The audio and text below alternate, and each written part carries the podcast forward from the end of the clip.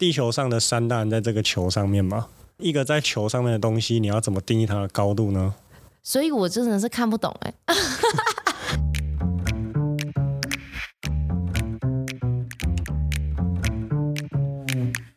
Hello，欢迎来到 Very Real 但不正经的户外平台，这里是户外人说说。Hello，大家好，我是 Alison。宇宙浪人，他们称自己是时空中的探索者，以探索宇宙的心情走进山林，发掘台湾这块宝岛上面的风景，用文字还有摄影的方式来说故事。这集呢，邀请到宇宙浪人的 Lucky 来跟我们聊聊。Hello，Lucky。Hi，Alison。Hi，大家好，我是 Lucky。因为我们谈论到这个星星，相对的就会讨论到宇宙。像是 Lucky 他们有发一篇超酷的文，哎，没有啊，连载好多篇，他是写太阳系的群山，是什么样子的想法让你们想要发这系列的文章啊？我们是会有想法，各种想法，总之就是希望可以让我们的粉丝专业看起来丰富一点嘛。太丰富了。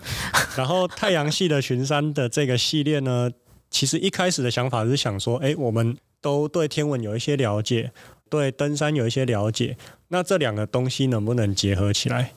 比较有趣的结合，可能是我们来介绍一下太阳系里面的山，因为太阳系的东西是我们比较容易去观测、比较容易去理解。然后，但是可能大家没有想到，比如说不同的行星上可能也是有山的，但我们爬不到嘛。可是我们还是可以谈它。前三篇都还在讲地球，都还是我们可以爬的。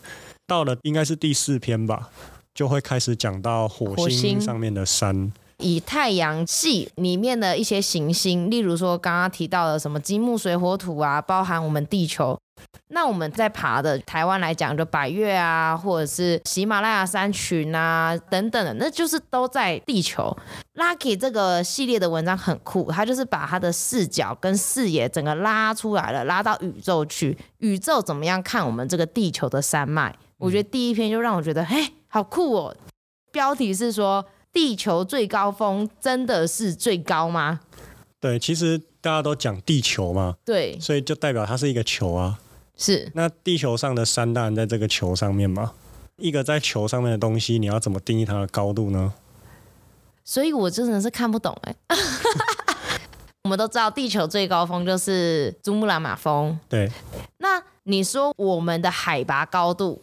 就是用平均水面的高度去测量。对，好，我就看到这里了。我的以我的理解能力就到这了，其他的什么跟陆地啊什么的看不懂了。来，请 Lucky 大师为我们解释了。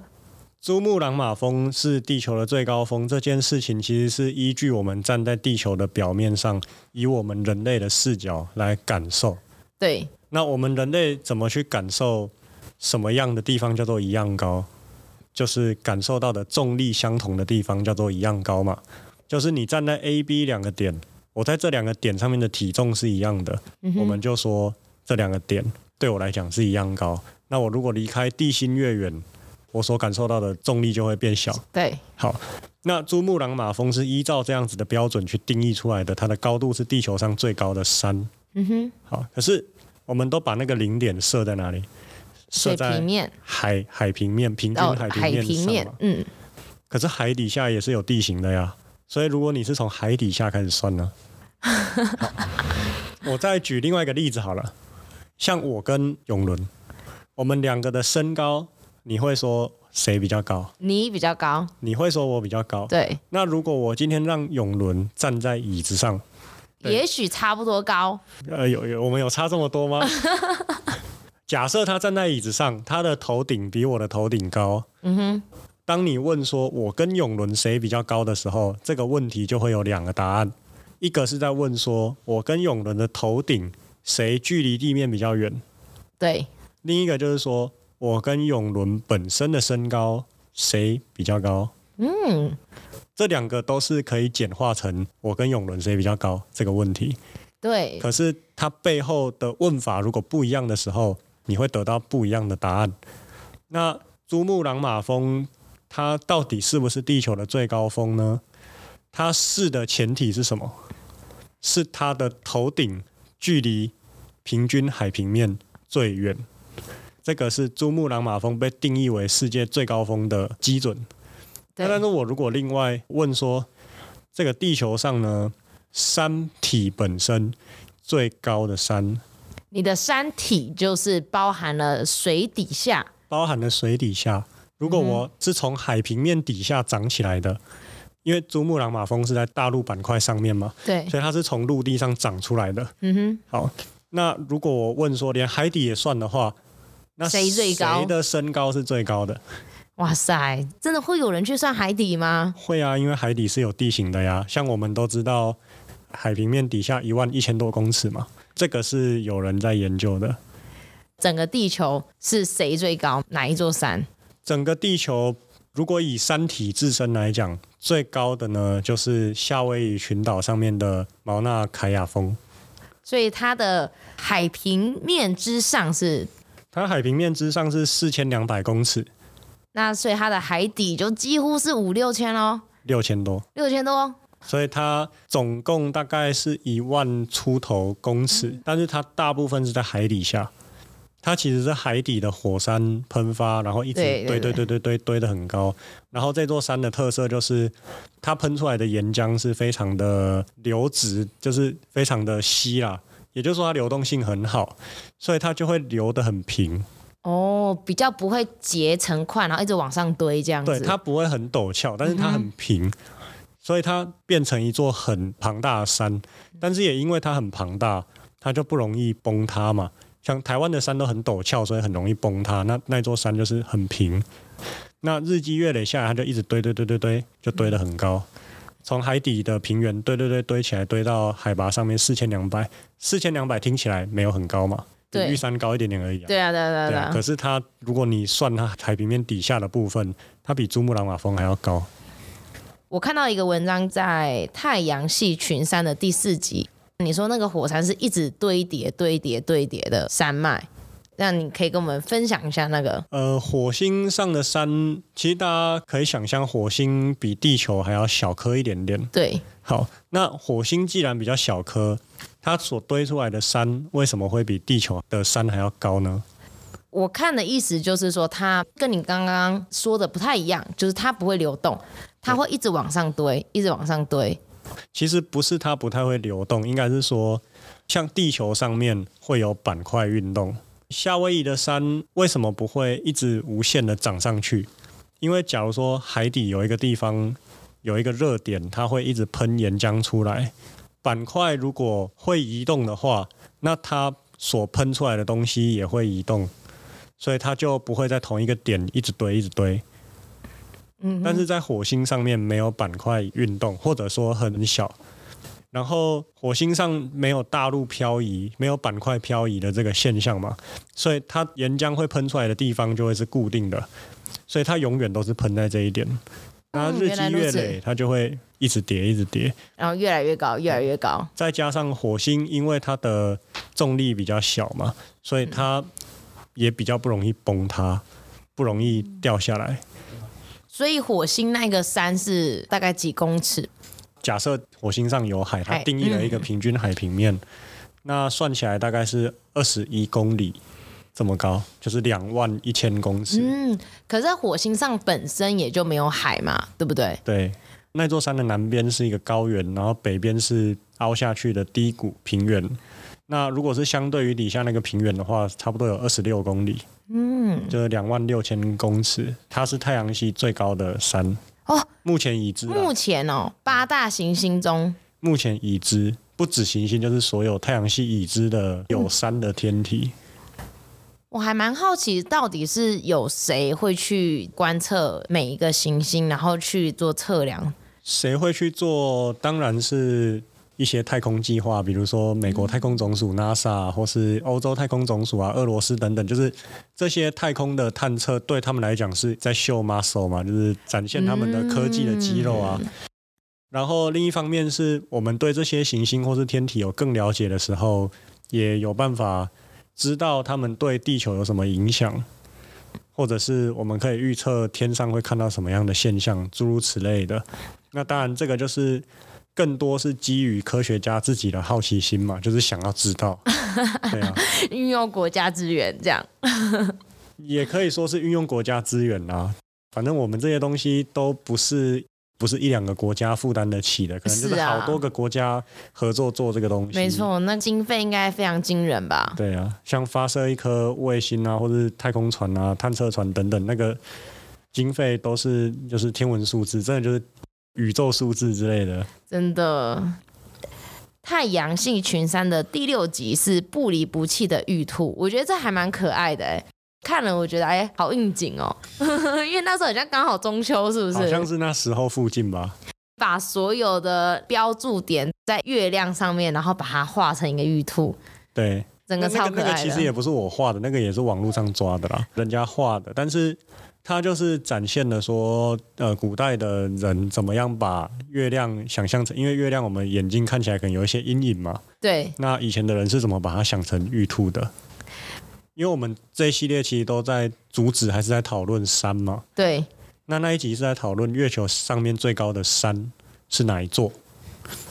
月球上有很多陨石坑，那当然也会有凸起来的地方、凹下去的地方，或是它也是会有一些山脉。然后月球上面的最高的一座山峰是哪一座呢？我看到了，你要看小抄有没有？这一集就是在讲这件事情了。最高的一个山脉，五千五百公尺。对，叫惠根斯山吧，我印象中。对，没错。亚平宁山脉的惠根斯山。可是我觉得还蛮奇妙的诶，中华文化跟月亮还蛮息息相关的，不管是什么样子的大节庆。都会跟月球扯到关系，这样，然后就觉得，哎呀，跟我们的文化上面还蛮近的一个星球，居然也有山，有更进一步的亲密感。对，像你去看这一些文献啊，或者是看这些研究的时候，你有什么特别的感触吗？我对这些东西最早的理解，其实可能大部分都是从科学的层面开始，哦，所以我。感触通常是来自于，当我知道它有现在不称为科学的那一个部分的时候，对我来说会特别的有感触。然后，当然你刚讲了一个重点，就是说我们不管是中华文化，还是其实世界上很多文明都一样，它的生活啊、节庆啊是跟月亮息息相关的。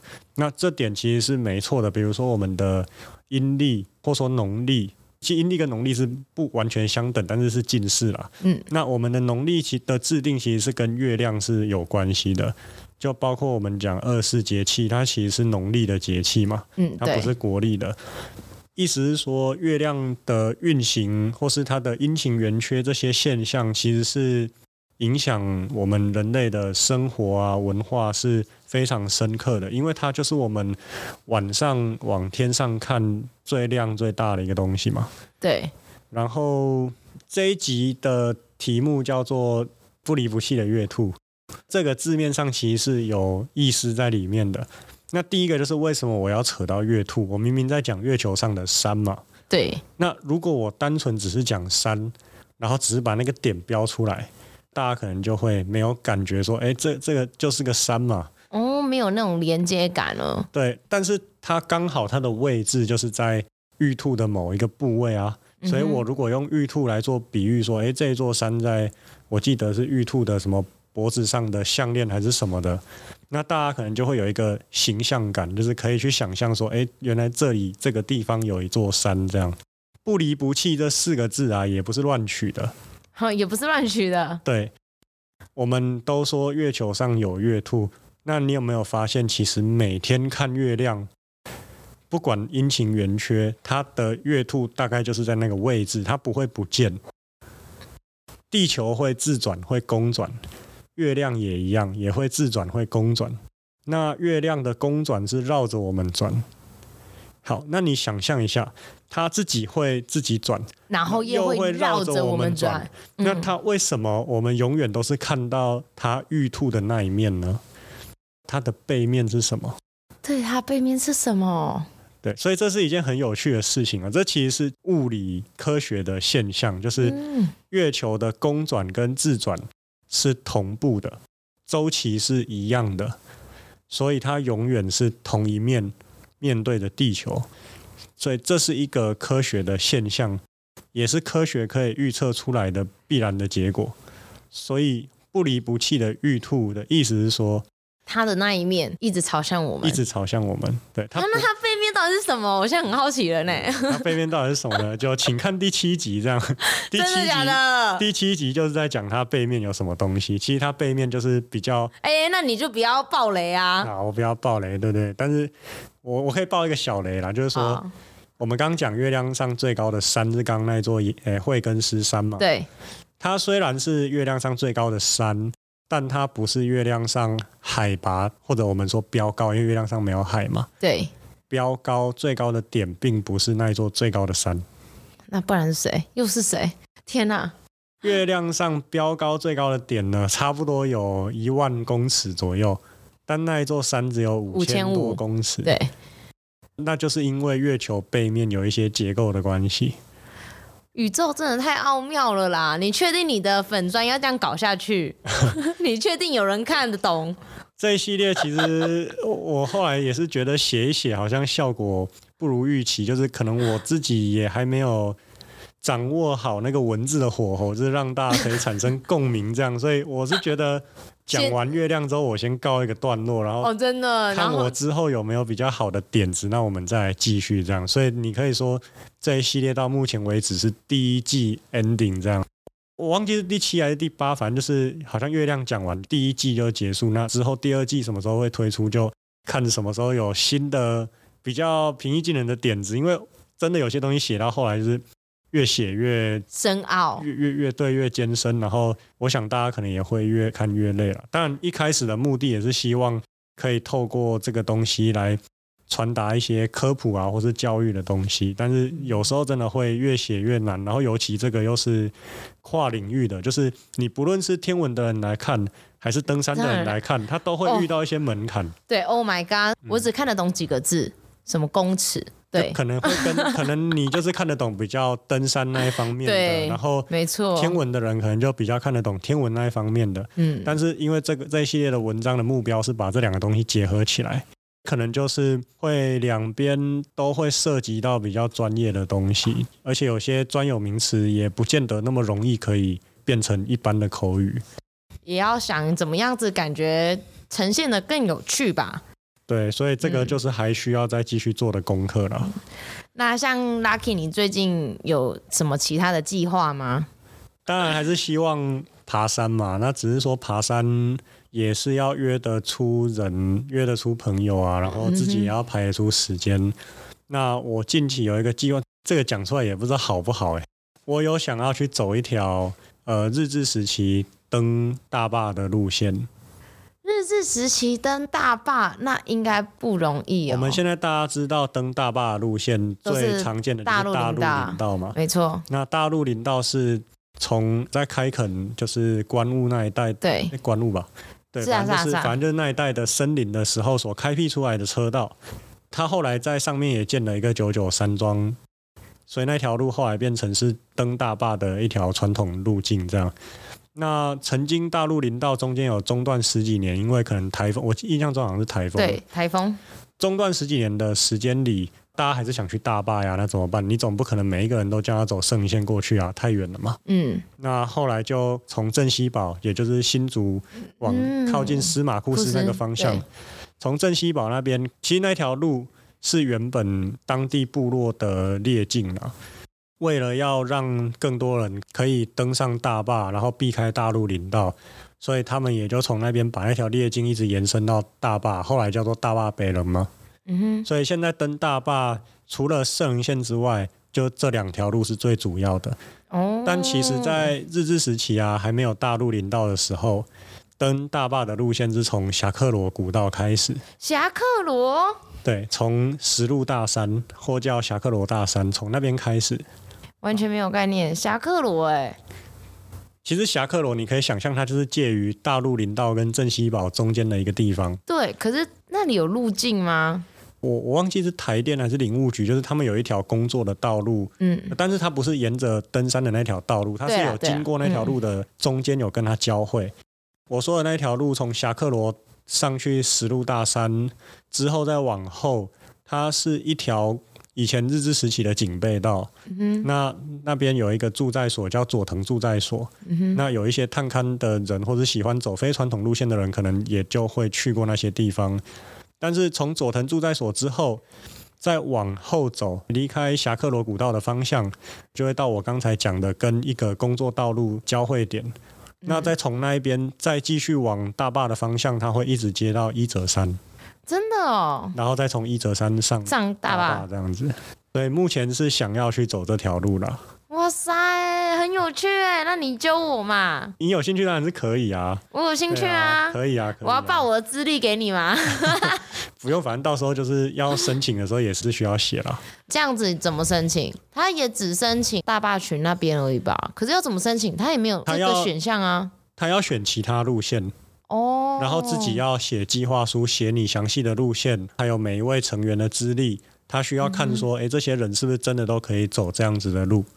就是等于是说，我们以前上国家公园申请，可能就是如果是既有路线的话，就是就按按按按点点点，第一天什么，第二天什么嘛。那现在变成是要自己写，然后要寄这个计划书给管理处这样。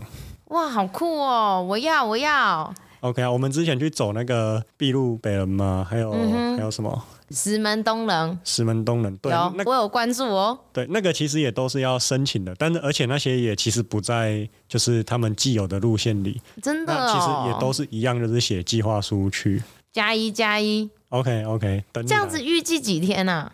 看人家的记录，如果说是比较有经验的人，大概三天是 OK 的。三天 OK 哦。如果是出大陆领道，就是你从那边进，哦、但出去是走大陆领道，嗯、三天到四天是 OK 的。